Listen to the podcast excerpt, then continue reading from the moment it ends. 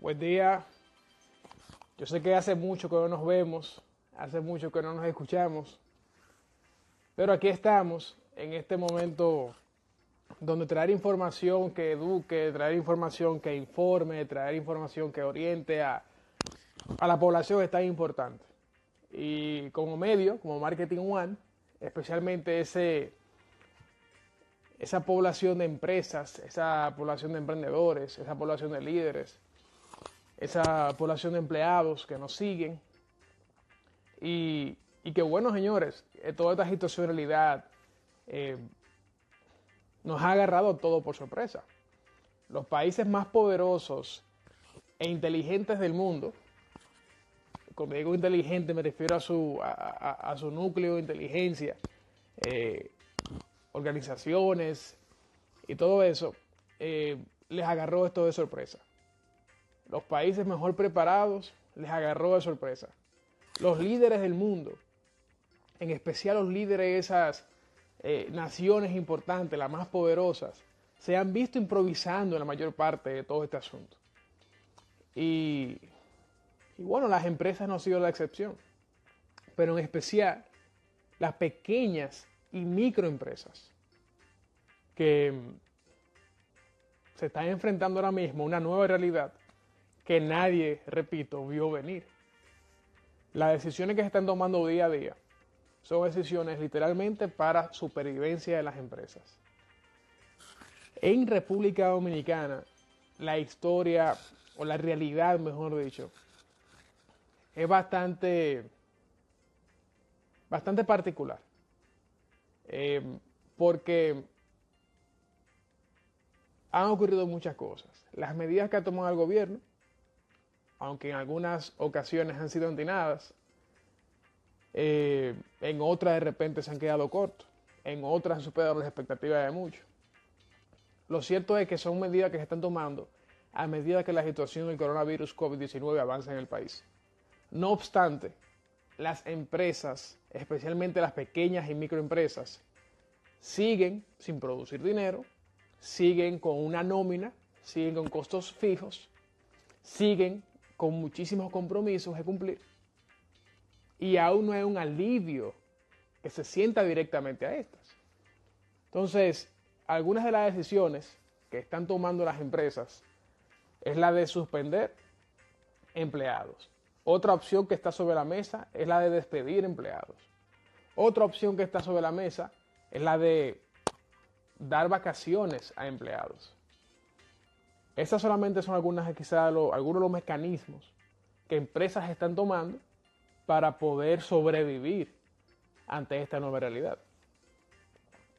Entonces, básicamente lo que quiero en el día de hoy es que conversemos con una experta en el mundo laboral para que nos eduque a las empresas, a los emprendedores, a los empleados sobre cuáles son nuestras opciones, cuáles son esos mecanismos que podemos entonces las empresas acudir o los empleados aprovechar a propósito de esta nueva realidad que estamos viviendo. Entonces, para eso, yo no soy quien va a extender, sino que, repito, traemos a una experta que ya muchos seguidores de Marketing One conocen, que es la dueña y presidenta del mundo laboral, Aide Polanco, que ya está con nosotros, para que entonces hablemos acerca del el impacto laboral del COVID-19 en República Dominicana. Así que déjame invitar a Aide para que se nos una. Primero voy a poner el nombre del tema aquí.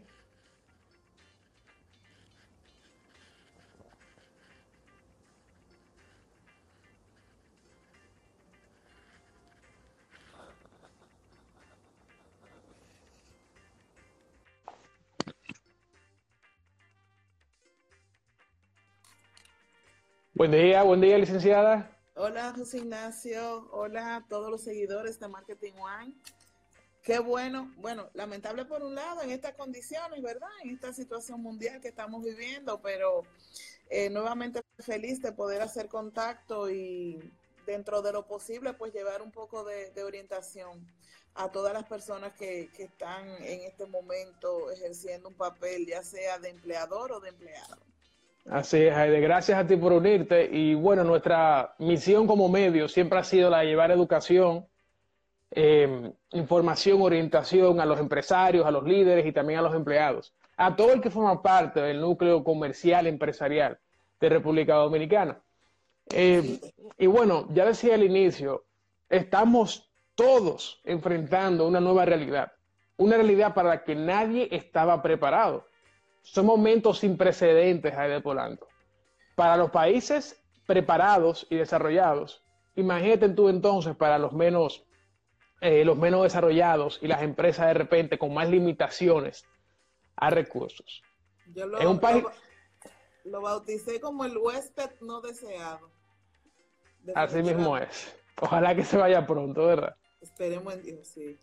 Entonces, eh, vamos de una vez a entrar al tema y es eh, una realidad que no se puede esconder ni se puede tapar con un dedo. Y es que las pequeñas y microempresas de República Dominicana están en una situación incómoda porque difícil, difícil. ahora mismo lo más importante, y yo sé que tú como gestora humana eh, vas a tener tus pinceladas aquí, pero fue, o sea, lo más importante ahora mismo es la supervivencia de la empresa. Y tú dirás, pero sin empleados no hay empresas. Pero sin la supervivencia de la empresa no voy a tener el negocio ahora ni lo voy a tener después de la crisis. Entonces, eh, tú mencionaste a mí que hay casos de medianas y grandes empresas que han enviado a sus, a sus casas a sus empleados con disfrute de sueldo. Pero algo que se popularizó mucho eh, en los primeros días del COVID de República Dominicana es la figura del Código de Trabajo, específicamente en el artículo creo 51 o 55, que dice que ante eventos extraordinarios como estos que impidan eh, eh, la producción, el buen funcionamiento de la empresa, eh, por cosas que se salen de las manos del empresario, casos fortuitos, ¿cierto? se mencionó específicamente lo de la opción de enviar, suspender el contrato para poder enviar. Entonces, Hablemos un poquito, vamos a comenzar a lo particular, a lo más general. Suspensión, despido, vacaciones, son mecanismos con los que cuenta ahora mismo el empresario, pero son muy diferentes el uno o el otro. Y cada empresa asumirá uno dependiendo de su realidad. Para el pequeño y el microempresario de Polanco, que si no vende hoy, si no produce día a día, al final del mes no tiene cómo pagar sueldos, ni mucho menos pagar solo por tres meses, no tiene cómo mantener sus costos fijos ante esta nueva realidad. ¿Qué opinión te merece eso? Exacto, es así, José Ignacio, tal cual tú lo mencionas. En el caso de las MIPIMES, son las que tienen el escenario, eh, vamos a decir, de, de necesitar mayor ayuda. No decimos que las grandes y las medianas también lo que pasa es que ya la solidez económica con la que cuenta una empresa grande puede ser que le dé un sustento por, por uno o dos meses, que ellos mismos puedan subsidiarse. En el caso de la MIPIMES, que muy bien tú mencionas, es, eh, como decimos en buen español, lo comido por lo servido sea, yo tengo que facturar, tengo que vender para poderle hacerle frente a mis gastos. Entonces ahí viene el dilema, ¿qué hacemos con los empleados? Por esta situación, esta, esta pandemia mundial, eh, se ha, eh, bueno, ya ha sido hasta mandato presidencial el cierre de operaciones. Solamente se han dejado la, que sigan eh, con su funcionamiento, las básicas, salud, alimentación, etcétera pero mayoría de empresas han tenido que cerrar. Entonces, eh, obviamente las empresas han hecho uso, sobre todo las MIPIMES, de la suspensión laboral. La suspensión laboral lo que hace es que permite que el empleador sin responsabilidad económica pueda mandar el empleado a su casa. Aide, quiero agregar ahí, vi en el, diario libre, 26 mil empleados ya en las calles porque más de 1.400 empresas de República Dominicana se han acudido a la suspensión laboral. Se hablan de 1.424 empresas que se han acogido a la suspensión laboral y esto es sin paga económica. Entonces, eh, entendemos la parte de la empresa, por lo mismo que acabamos de explicar, pero también nos preguntamos cómo se harán los empleados que no reciben y no van a recibir su salario habitual. Y ahí es que se nos crea el gran dilema. Gracias a Dios, eh, tanto en el discurso del señor presidente de anoche, también con una resolución de la IDOPRIL, ya se autorizaron unos fondos para ayudar a estas empresas a sostenerse con la parte salarial, las que decidieron acogerse a la suspensión laboral. Eh, esas empresas van a contar, se habla de unos 14 mil millones de pesos, de los cuales 2 mil millones se van a utilizar para el tema eh, propio del COVID-19, tratamientos, pruebas, eh, instrumentaciones y etcétera y 12 mil millones de pesos serán utilizados para subsidiar salarios. El gobierno anunció anoche que la medida que se va a tomar o el parámetro es llegar a un monto de 8.500 pesos, o sea, lo va a asumir el Estado, 8.500 pesos, e insta a las empresas a completarle el 70% del salario al colaborador. Es decir, 8.500 pesos por empleado pero entonces, una parte que no quedó clara, al menos a mí, durante el discurso, fue ese 8.500 pesos y el 70% que tiene que completar la empresa. Eh, explícame. El Estado va a asumir 8.500. Por empleado. Le, sugiere, por empleado. Pero le sugiere a las empresas que también asuman una parte y que ambas partes completen el 70% del salario. Esa, esa es la propuesta. Obviamente, la otra parte es una sugerencia, porque debemos quedar claro en que la suspensión es por ley un derecho que le confiere al empleador.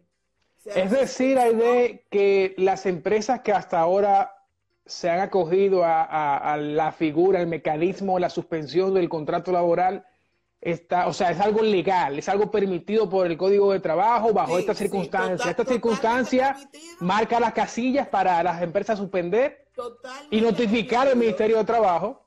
Tienen que notificarlo, ¿cierto? No, y el Ministerio de Trabajo lo ha estado aceptando. O sea, todas las empresas, claro, porque deben hacer la comunicación y llenar unos formularios y demás que se le pide al, Ministerio de Trabajo. Dicho sea de paso, que están pidiendo que lo hagan, a que lo hagan online a través del CIRLA, que es el sistema que se utiliza para las novedades que tienen que ver con los empleados. Yo quiero, antes de continuemos con las medidas que, que ha anunciado el gobierno, quiero brevemente, ya que comenzamos con el tema de la suspensión, que tú entonces expliques, ya que mencionaste, si la suspensión bajo este escenario, que es extraordinario, eh, las pequeñas y microempresas, que son las que más se ven dolidas y afectadas por esta situación, pueden, eh, sí, suspender empleados sin disfrute de sueldo, porque el Código de Trabajo la, la, la, defiende. Eh, y, bueno, están dentro del marco legal para hacerlo. Ante esta realidad, las empresas, lo que les exhortamos también, las empresas que, que cuenten con las condiciones financieras de poder pagar uno o dos sueldos, que lo hagan. Eh, entonces, cuéntanos brevemente de eh, cuál es el proceso para que los pequeños y microempresarios entonces realicen una suspensión eh, laboral bajo el marco legal eh, y bajo lo que ocurre ahora mismo, que mencionaste que no sería llenar un papel, sino hacer una solicitud en línea. ¿Cuál es el proceso? ¿Cómo se lo comunico al empleado? ¿Y cómo entonces, lo, o sea, explícame todo desde el inicio hasta el final? Tanto de manera manual como de manera online, ahora mismo el Ministerio de Trabajo está dando la opción eh, de manera manual existen unos formularios que deben ser llenados con los nombres de los colaboradores y ciertos datos específicos que pide, nombre, posición, fecha de ingreso a la empresa, una serie de datos. Y exige que se le comunique por escrito, sumamente importante, por escrito se le debe comunicar al colaborador que está siendo suspendido. Siempre recomendamos a las áreas de gestión humana quedarse con el acuse de recibo como constancia de que ese colaborador está notificado de que ha pasado a ser suspendido legalmente. Luego que se tiene ese formulario lleno, ya sea manual o online, entonces se hace el envío al Ministerio de Trabajo. El, ayer eh, ellos eh, solicitaron que por favor lo hicieran online por, por todo lo que implica para no tener personal físico en las oficinas, no recibir documentación por el tema del contagio del, del virus, del coronavirus. Entonces que lo hagan online. Inmediatamente el Ministerio de Trabajo recibe esa notificación, la evalúa y la aprueba si procede. Entonces luego, unos días después, envía un inspector de trabajo a certificar eh, que esa empresa realmente va a proceder eh, al cierre por suspensión. o sea que hasta que el inspector no vaya, no está aprobada. Eso mismo te iba a decir, esa parte está por verse porque en realidad ya no se está contando con todo el personal fuera y lo que se está tratando es de que no haya un contacto directo con las empresas por el tema del distanciamiento social que se recomienda bajo esta pandemia. Entonces, en ese sentido, imagino que buscarán alguna alternativa para ellos certificar que es así. Eh, pero no, eso no creo que, que pueda irse a mayores porque ya el ministerio con anterioridad tiene registradas las empresas estuve leyendo. Ok, gracias. Ese es el proceso para, eh, someter la suspensión laboral dentro del marco del Código de Trabajo.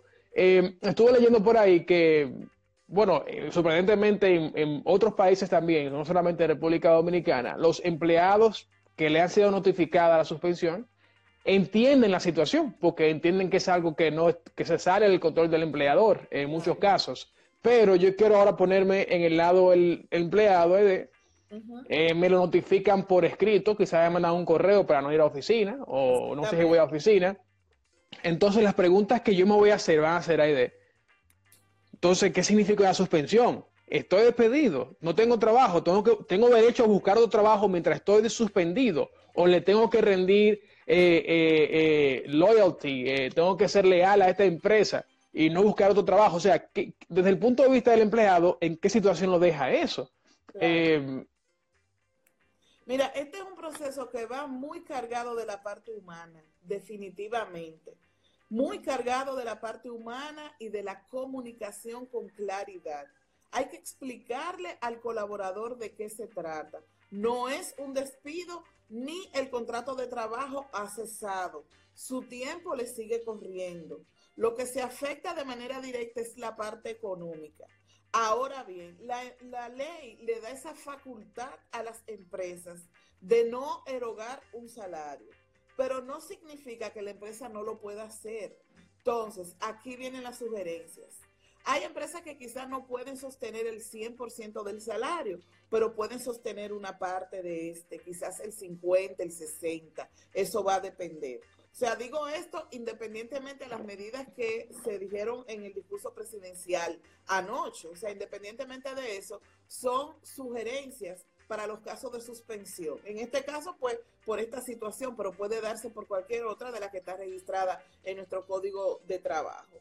Entonces, eh, se puede suspender con una parte del salario. Una opción que dio el mismo Ministerio de Trabajo, José Ignacio, y aquí me salgo un poquito ya de la parte de la suspensión, es que se adelantaran las vacaciones a los colaboradores. ¿Qué significa adelantar las vacaciones a los colaboradores? aunque la persona todavía no haya cumplido, no le haya llegado su tiempo para disfrutar del periodo vacacional, que la empresa decidiera hacer esas vacaciones y pagar por ellas o sea, mantener el salario, porque en realidad, a menos que exista un bono vacacional, tampoco legalmente que hay un pago extra por vacaciones. Simplemente se le pagan los 14 días o 15 días eh, que va a durar fuera el colaborador como parte de su quincena.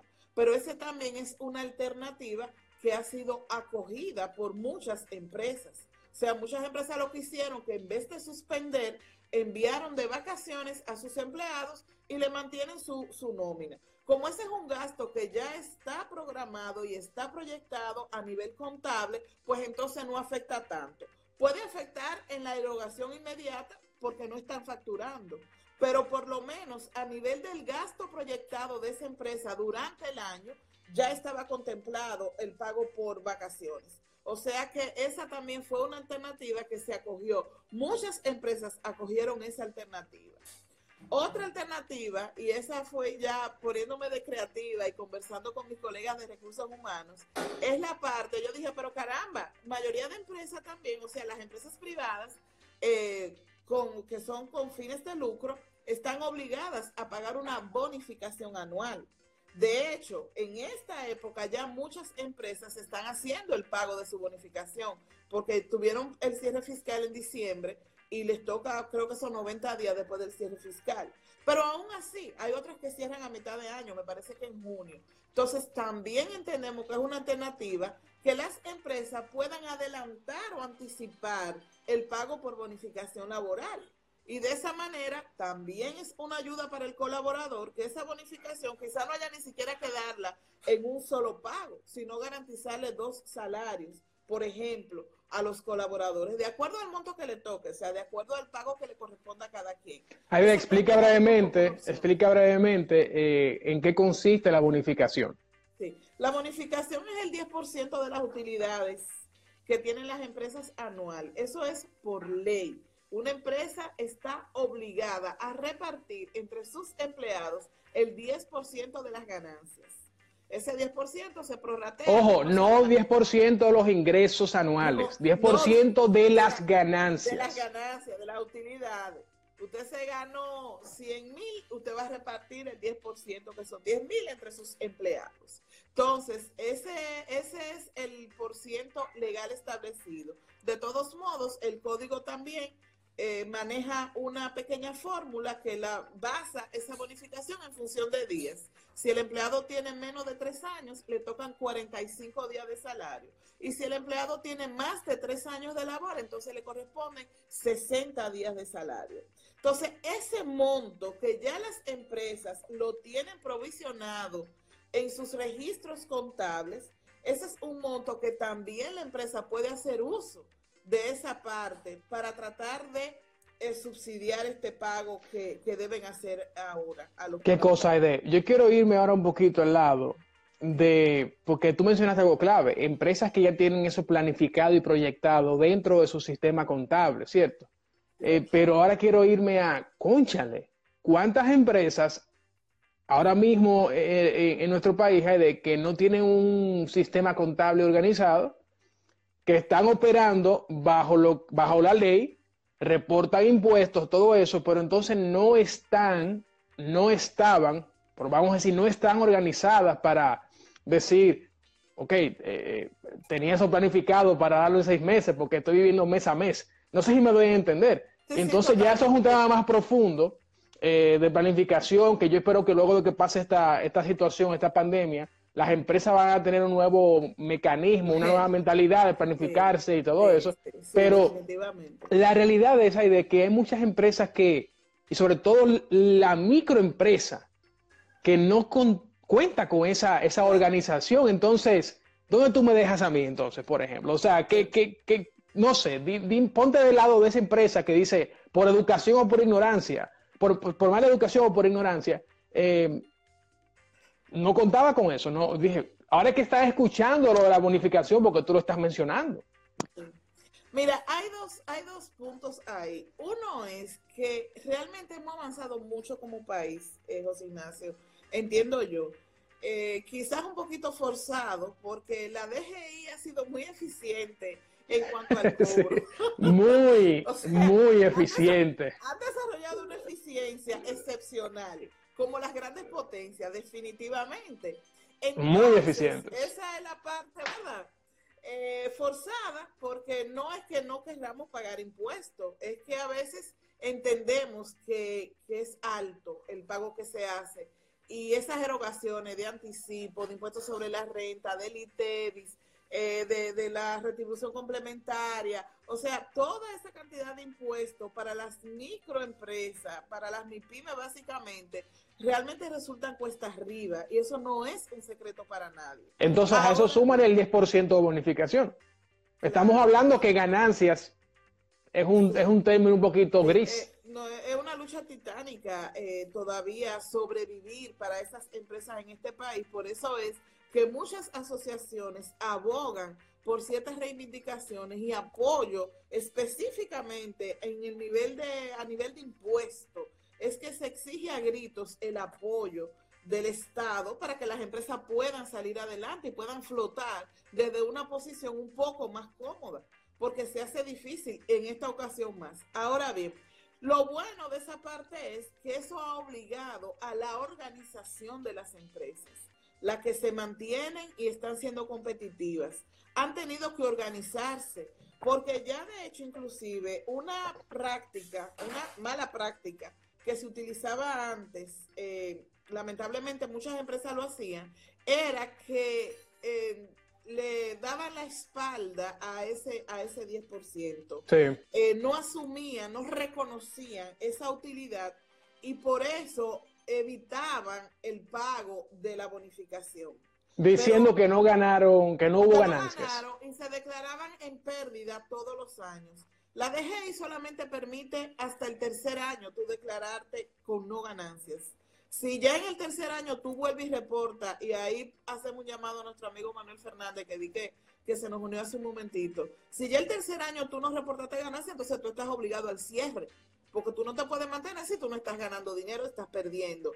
Entonces ya el jueguito de ocultar la ganancia, ya eso ha quedado en el pasado mayormente con las empresas formales, me refiero, que están debidamente registradas. Entonces te decía que lo bueno es que esa formalidad ha llevado a que haya un orden en los registros financieros de las empresas y que por obligación ellos tienen que mantener los empresarios eh, las ventas reales realizadas.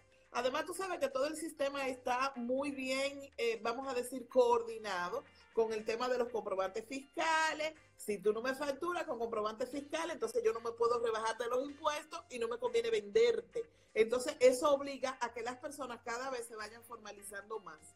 Y esa misma rueda se va moviendo de forma tal que va organizando la parte contable. Ya los negocios cuentan, aunque sea con una iguala contable, para poderle hacer frente a estas cosas. Pero tú bien lo decías, hay empresas que todavía continúan que no han llegado a esos niveles. Entonces ahí se hace un poco más forzado e, este tema de, saber cuánto es su utilidad, cuánto le van a repartir a los empleados, cuentan con ese monto de la bonificación. Pero hay una realidad también, José Ignacio. Definitivamente las empresas, independientemente de esta situación tan difícil que se está viviendo, cuentan con mecanismos para, para poder eh, rejugar económicamente hablando. Los bancos están haciendo algo. Yo, yo leí las opciones que nos dan los bancos. Sí, los bancos han sido muy proactivos. Hay que felicitarlos. No, no, no. Pero han sido proactivos muchos bancos porque mira, bancos que incluso hay un periodo de gracia de tres meses. Ahora yo quiero a ti decirte algo que me dijo un empresario y es, si los bancos bajan los intereses un 1%, lo que sea, que lo, me lo dijo en palabras llanas, bajan los intereses 10 pesos, al final, o 100 pesos en el final, en el pago, si no estoy produciendo, no importa que bajen los impuestos, que los intereses, porque no estoy produciendo, no voy a poder asumir el compromiso que tengo de pago. Entonces, eh, eh, ahí está el tema y por eso la conversación que estamos teniendo, porque las empresas ahora mismo, la única preocupación que debería tener el empresario es ¿Cómo voy a sobrevivir? Y yo hago muchas recomendaciones desde, sí, lo de acudir a, asumir, esta flexibilidad a los bancos, eh, si no pagues préstamos por ahora porque ya tienes la flexibilidad de no hacerlo, si puedes hablar con, con, el dueño del local donde estás para entonces flexibilizar los pagos de renta, también hazlo, reduce los costos al mínimo.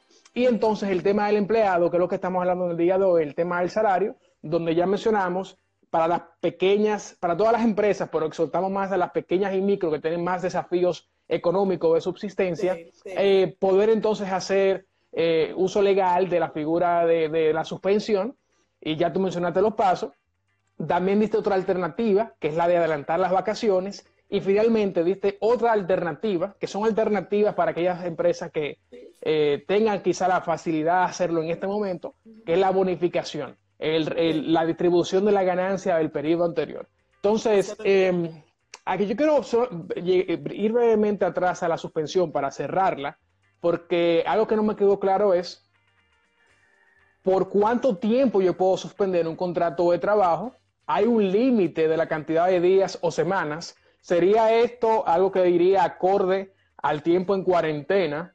Y, lo otro es, el empleado puede durante la suspensión eh, decir, me voy, no quiero, o sea, conseguir una oportunidad, voy a trabajar en otro sitio. ¿Está esa flexibilidad? Mira, la primera parte con relación al tiempo, el ministerio está aceptando la suspensión por 30 días. Eh, hasta 30 días inclusive. O sea, se habló de 25 el tiempo de aislamiento, pero el ministerio está aceptando hasta 30 días. Eh, entiendo que ya a partir de ahí se analizará si procede o no la suspensión en función de esta pandemia mundial. O sea, de esta pandemia se supone que es mundial, en la redundancia de esta pandemia. Entonces, eh, se está, lo pueden hacer inclusive por 30 días para cubrir, aunque se habló de 25, eh, el estado de emergencia que estamos viviendo, pero para cubrir cinco días más. Y no, porque es un papeleo realmente un poco intenso, entonces eh, es bueno cubrirse por 30 días. Y ya a partir de ahí entiendo que se volverá a analizar. Entonces, el trabajador queda libre de prestar el servicio a la empresa pero su contrato de trabajo sigue vigente. O sea, en palabras llanas, yo puedo tener mi picoteo, pero cuando quiera regresar, puedo regresar. O sea, el contrato sigue vigente, pero no no te da la, la, vamos a decir, la oportunidad de irte a emplear como ah, ok, no. empleador. Ok, perfecto. No puedes tener contrato de trabajo en otro sitio. Ajá, tienes que respetar el trabajo porque ya tú sales registrado en esa empresa, se va a mantener todo. Hay un tema con la seguridad social y yo sé, José Ignacio, que por tema de tiempo no nos vamos a entrar ahí porque también es bastante amplio lo que sucede con la seguridad social porque se da una situación. En la seguridad social, si tú no presentas la nómina, no cotizas. Entonces el que no cotiza queda fuera. Entonces, imagínate tú eh, la preocupación también de los colaboradores. Mire, esto no ha sido fácil, José Ignacio. ¿eh? Eh, esto no ha sido fácil para nadie, para las empresas tampoco, pero sabemos que a mayor nivel, mayor manejo de económico, hay mayor fortaleza para, para poder sustentar cualquier contingencia como la que se está viviendo ahora. Ahora, el empleado que vive del día a día, del salario semanal o del salario quincenal o mensual, realmente esto eh, mentalmente es muy preocupante. O sea, hay mucha ansiedad, hay mucha preocupación, son muchas las preguntas sin respuestas que hay. Entonces te decía esa parte. ¿Cómo un empleado dice, pero caramba, mientras tanto, ¿cómo, cómo yo voy a, a resolver si no puedo trabajar con otra persona? Y si y sigo en la empresa, pero voy a dejar de obtener el beneficio económico. Y si yo mismo me enfermo y quedo fuera de la seguridad social. Entonces, todavía la TSS no ha hablado en ese sentido. Por lo menos creo que hasta el día de antes de ayer, por si acaso, ayer salió una información y yo no la vi, que le estoy dando seguimiento y le estoy esperando, porque ellos saben que tienen que dar una opción. Nosotros a nivel de, gestión humana y con las áreas financieras lo que hemos acordado es que hay que poner, aunque sea un salario base, en el, en el reporte de nómina para que no se pare y no nos saquen a ningún colaborador. Pero contablemente hablando no está correcto. bueno, que no sé, de, de repente se pudiera hacer... termina la idea, por favor. Ajá, yo no puedo colocar un salario y no, y no pagarlo en la nómina. O sea, eh, contablemente hablando, no está correcto. Entonces, eso, por un lado, obliga a las empresas que tengan que pagar un salario o dejar de pagar TSS por esa persona, lo cual es impensable en estos momentos. Es decir, hay de que las empresas que han estado sometiendo a la suspensión laboral no están reportando salario durante ese día y entonces eh, automáticamente la TSS no reporta y entonces el empleado no tiene efecto al, seguro. Exactamente. Esa, es, esa es la respuesta que estamos esperando del Comité de Seguridad Social. Justamente lo que tú acabas de decir, es la respuesta, porque es impensable, eso no puede pasar, bajo ningún concepto. Un empleado se puede quedar desprotegido eh, por la parte de su salud ni por la cotización que hace de su pensión. O sea, eso es impensable, pero esos son, José Ignacio, las lagunas que tienen nuestras leyes. O sea, el código laboral, por un lado, le da una facultad a la empresa y la seguridad social, por otro lado, te exige un pago de salario para poderte mantener activo dentro del sistema de seguridad social. Son lagunas que existen en nuestra ley, Aide, pero entiendo que son amarres que se debieron haber hecho antes de, de, de, del, del Ministerio de Trabajo anunciar que sí se puede asumir la suspensión laboral. O sea, eh, eh, es un llamado que estamos haciendo entonces ahora mismo a las autoridades pertinentes para que aclaren este asunto, porque, o sea, el empresario se ve, el pequeño y microempresario, o el empresario que está en, en aflicción económica, que no puede en realidad eh, sostener un salario por, por, mucho tiempo sin producir, está en la situación de que, oye, me tengo que hacerlo porque si no, entonces voy a salir del negocio, no voy a poder mantener mi negocio. Pero entonces la parte humana está de que mínimamente el empleado debería durante ese periodo de suspensión poder contar con su seguro. En caso de que se enferme, en caso de buscar un medicamento, en caso de lo que sea. Así que eh, no sé si hay alguien que nos esté escuchando que, trabaje en una de estas instituciones que nos puedas entonces arrojar eh, un poquito de luz, pero un llamado a que aclaren esta situación, porque yo estaba ignorante a ella y, o sea, y esa es una caja de Pandora muy grave. Ha sido, ha sido una inquietud muy fuerte, o sea, y con sobrada razón. O sea, imagínate, ¿quién puede hacerle frente a una hospitalización sin un seguro médico? O sea, un empleado que vive de su sueldo que se gana, o sea, e, es, imposible. Y no estamos hablando de una sola persona, estamos hablando de una familia completa. Claro. O sea que inclusive muchas familias, incluyendo los padres, que también legalmente están permitidos, o los suegros, legalmente están permitidos dentro del núcleo familiar. Entonces, eh, imagínate, o sea, imposible dejar desamparado a estas personas. O sea, yo sé y, no me cabe la menor duda que alguna solución a eso se le va a buscar. Obviamente, con la parte que se dijo ayer de cubrir una parte del salario, ya por ahí pues se va soliviantando un poco eh, esa parte, porque ya por lo menos hay una parte subsidiada que va a poderse tomar como salario cotizable dentro de la seguridad social. Ahí dentro de lo, en los próximos minutos, eh, antes de que Insera nos tire la alarma, eh, de que se nos acabe el tiempo, yo quiero que tú puedas tocar y vamos a seguir hablando, vamos a seguir teniendo contacto, porque en estos momentos tenemos que traer eh, información, aclaración a, todo el que nos sigue, a las empresas, al, al colaborador, al trabajador independiente. Esa es nuestra misión aquí. Así que estos contactos van a continuar, pero en lo que el tiempo nos da, creo que nos quedan unos cinco minutos. Eh, si tú pudieras resumir eh, las medidas que tomó el presidente, que anunció el presidente ayer, cómo entonces las empresas pueden aplicar a esta, mencionaste lo de los 8.500 pesos, eh, que pudieran las empresas entonces recibir como parte del alivio financiero para salarios. ¿cómo, ¿Cuál sería el proceso entonces para, para las empresas aplicar a eso? Si es que está claro. Sí, lo primero es, Ignacio, y con esa última parte que tú dices, el mismo presidente en su discurso dijo que hoy se iban a decir los mecanismos, el cómo, el cómo, porque él dijo lo que se piensa hacer, pero el cómo no, se, no ha quedado claro. Él, eh, dice en el mismo discurso, lo pueden buscar en las redes, que están esos speech, andan, eh, son parte ya, eh, se comparten eh, a las diferentes personas. Automáticamente. Sí, no, mi papá, oye, que tiene, tú sabes, que tiene unos añitos, estaba sorprendido, pues yo se lo estaba leyendo, y mientras el presidente hablaba, yo se lo leía por un lado, y él, ¿por qué esto? ¿Qué es lo que está pasando? Cosas que no se soñaban ver, gracias a la tecnología. Entonces, eh, decía que por eso el cómo se va, va a quedar más detallado durante el día de hoy. Okay. Eh, obviamente, todas las medidas están para el sector formal para el sector informal se habló de la asistencia económica y de un programa que se creó, Quédate en casa. Eh, ahí cae el sector informal que también ha sido eh, muy afectado. Eh, estos están en una situación de mayor vulnerabilidad que la que estamos hablando ahora. Sí. es un caso bien difícil el de ellos también. Y creo que hasta ahora ha sido parcialmente ignorado por las medidas que ha tomado el gobierno, sin entrar en esos detalles, porque han tenido que ser más contundentes, porque es un, es un, un sector productivo, pero como tú mencionaste, al ser informal cuenta con muchas vulnerabilidades, señores, y se ha hablado muy poco de ese sector.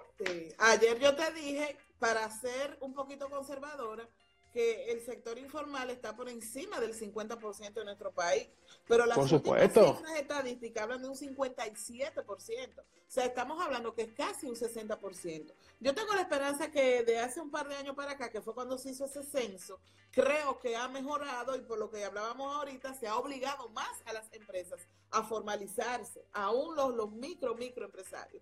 Pero en realidad estamos hablando de un porcentaje bastante alto.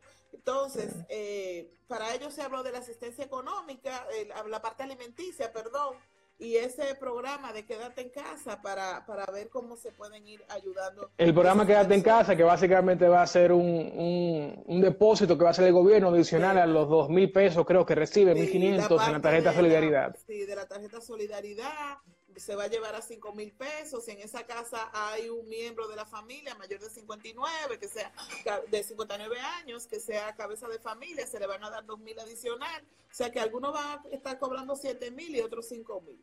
Que sabemos, señores, que no es suficiente, sabemos que, que es una ayuda que se queda corta y yo al menos he esperado medidas más agresivas en el término económico para ese sector y el sector más eh, vulnerable de la población. Aún no han llegado, yo espero que lleguen, eh, pero mientras tanto, señores, eh, lo que esperamos es poder con estas informaciones calmar un poquito las cabezas, pero Sí. también cada vez que nosotros tengamos información que podamos desmenuzar al público en palabras llanas, Sí, sí. eh, vamos a traerla. La información tiene poder y es importante estar orientados y claramente tener un panorama, un mapa de lo que estamos viviendo. Entonces, eh, con relación al resumen que me decías, eh, bueno, este cierre forzoso de operaciones ha hecho que se acepten diferentes alternativas para garantizar primero el pago de nómina. Está la suspensión laboral, que aunque no conlleva una responsabilidad de las partes en la parte económica, me refiero, pero ahora con la parte estatal se podrá contar con un monto para que los empleados eh, cuenten con ese una parte de su salario, no más. eh, ellos dicen que además de los 8.500 pesos que va a erogar el Estado, que también las empresas hagan parte de cierto monto eh, con la finalidad de que se pueda cubrir el 70% del salario.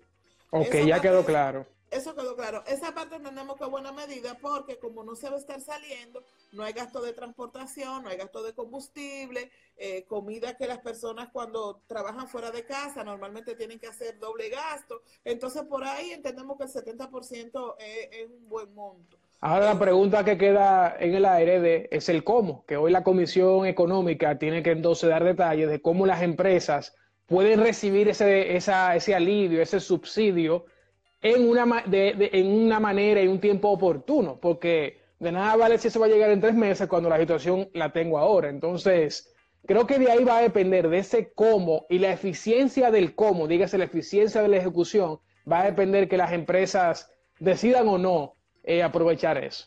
Exactamente, y se puedan acoger a eso. Esto no ha sido fácil, José Ignacio, porque bien tú lo dijiste al inicio, nadie estaba esperando que esto sucediera. Eh, nosotros, República Dominicana, tú lo sabes, ah, es un país bendecido definitivamente, Así es. porque por lo menos nos dio el tiempo para poder eh, pensar en, en medidas. eh, vamos a decir que se tomaron de manera oportuna para, para poder controlar un poco eh, esta pandemia, aunque estamos en la semana en el pico del crecimiento, estamos ya en la parte agresiva del contagio, pero eh, al eh, suceder esta experiencia en otros países y ya la tecnología nos maneja como que estamos todos en una misma casa, entonces eso nos dio pie y le dio pie a las autoridades para que pudieran ir pensando en medidas eh, a tomar oportunas, como te decía, ante esta situación. Pero obviamente hay mucha parte de esto porque es que nunca se había vivido. O sea, yo creo que no hay un ser vivo Nope. en este, en este, en estos si- siglos, en este siglo, que haya pasado por una pandemia. O sea, creo, me atrevo a decir que no.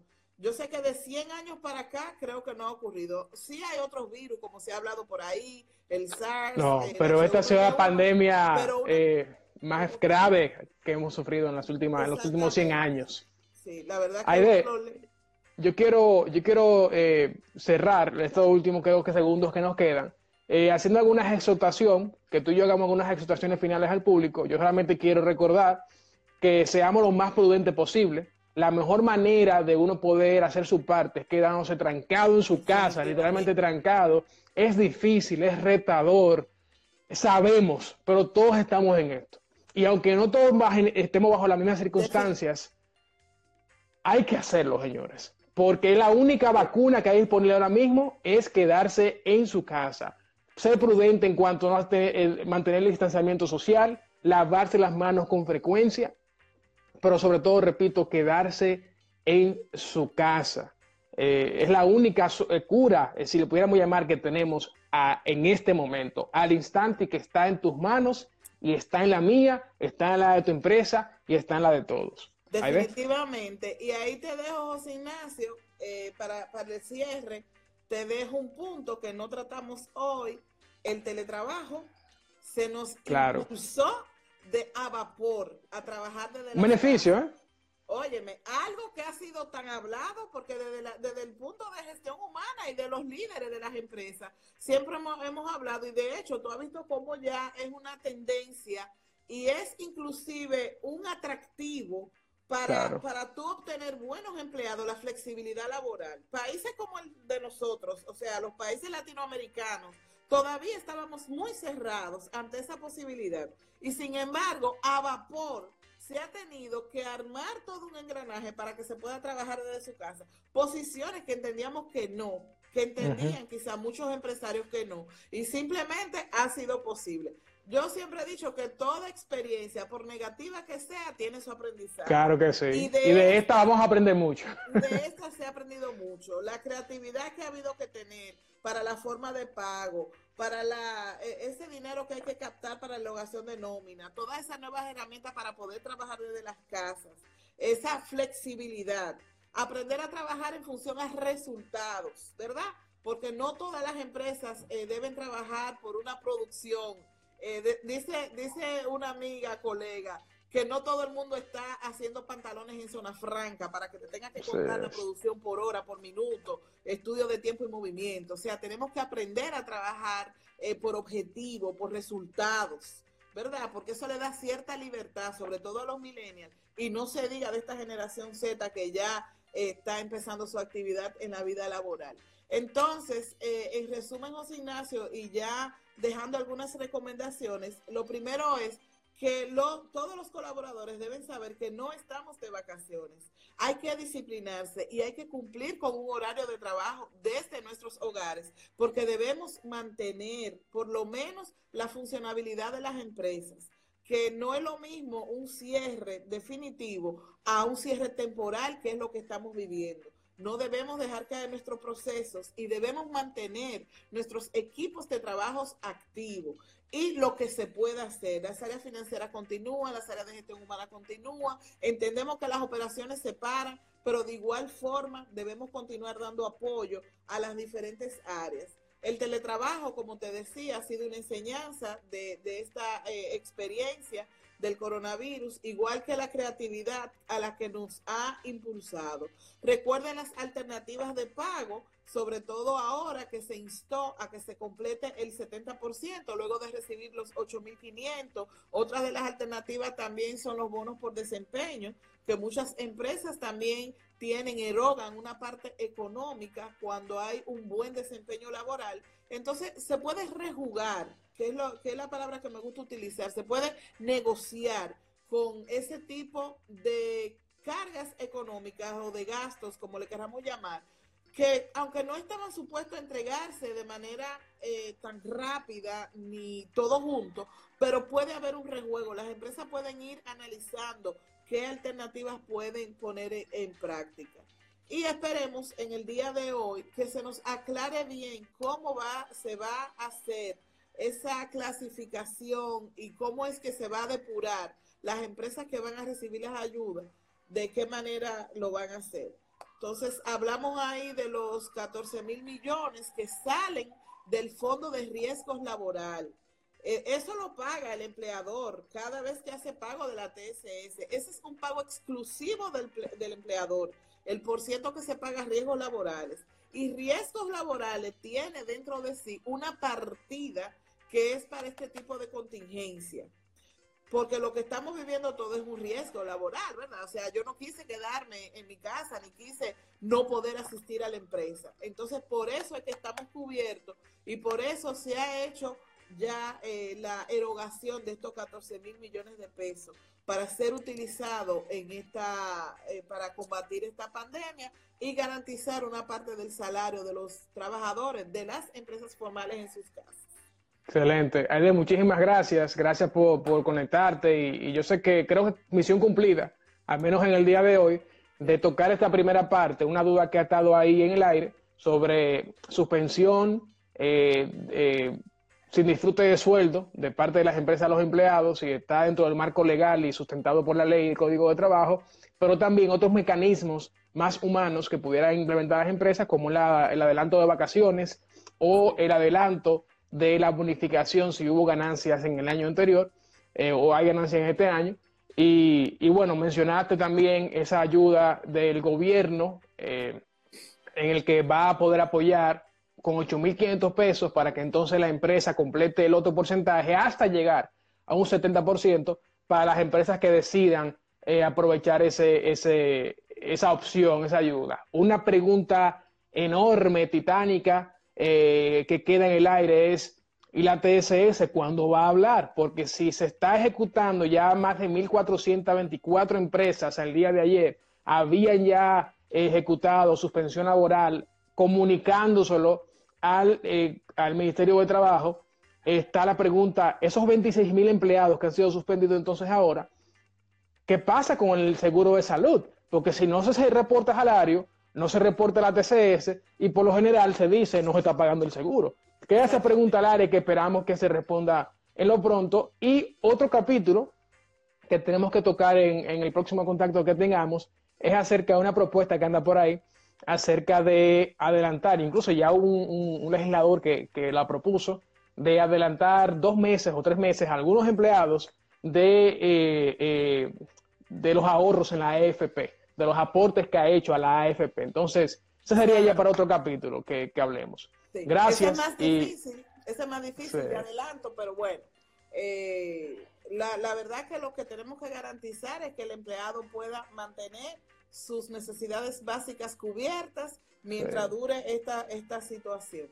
Y sí. también, José Ignacio, luego tú nos compartirás qué medidas, aunque estamos muy distantes todavía, vamos a decir, a nivel de, de, de, beneficios o de protección con Canadá, pero también tú nos compartirás qué ustedes han hecho por allá para, para nosotros ver qué podemos sugerir por aquí. Bueno, lo que te voy a adelantar rápidamente, al menos de las empresas, porque la parte del gobierno eh, va a haber mucha diferencia, y aunque hay muchos aprendizajes que tomar, pero las empresas es lo que tú mencionaste, el teletrabajo es una realidad aquí más que, que quizás en Latinoamérica. Eh, para muchas empresas no fue tan difícil hacer la transición. Otras, sin embargo, ED, eh, fue algo nuevo porque no contaban con las políticas para, de teletrabajo para, para hacerlo full time. Eh, porque hay empresas que sí tienen esa política para hacer un día de trabajo desde casa o dos días. Otras son más flexibles, pero hubo otras que, repito, tuvieron que crear nuevas políticas de trabajo desde casa, eh, comprar equipos para que el, emple el empleado continuara haciendo su trabajo y muchísimas cosas, pero eh, definitivamente el trabajo de casa ha permitido entonces que, porque estaba la estructura, estaba la mente abierta, de que muchos empleos, muchos, se mantengan desde casa. Eh, creo que, que, si bien es cierto, muchas personas se han visto afectadas y que han tenido, sobre todo las pequeñas empresas y microempresas que han tenido que despedir empleados, eh, no suspender, despedir empleados, y hay muchas personas desempleadas. Eh, pero creo que viéndole en la parte positiva entonces es que sí hay un porcentaje muy alto que logró mantener su trabajo porque las empresas fueron abiertas, flexibles y, se prepararon para este escenario. Pero eh, Canadá, como te dije, Canadá, Estados Unidos, eh, Europa, nadie estaba preparado y todo el mundo aquí, allá, en todas partes, está haciendo lo mejor que puede para, para mantenerse eh, eh, dando respuesta y manteniendo operaciones, no solamente ahora, porque yo lo he dicho desde un inicio, no es solamente pensando en el ahora, en mantenerlo ahora, aunque este es el enfoque, el presente, pero también cómo nos preparamos ahora para poder seguir luego esta crisis. Pero en fin, esa conversación la tendremos, Aide. Gracias de nuevo, excelente como siempre. Eh, y nada, las personas que nos sintonizaron, este live va a estar guardado por 24 horas. Así que eh, compártanlo porque sé que hay mucha información que se compartió que es útil para empresarios, para empleados, colaboradores y es bueno saber. Así que gracias a todos, gracias a ti, Aide, y seguimos en contacto.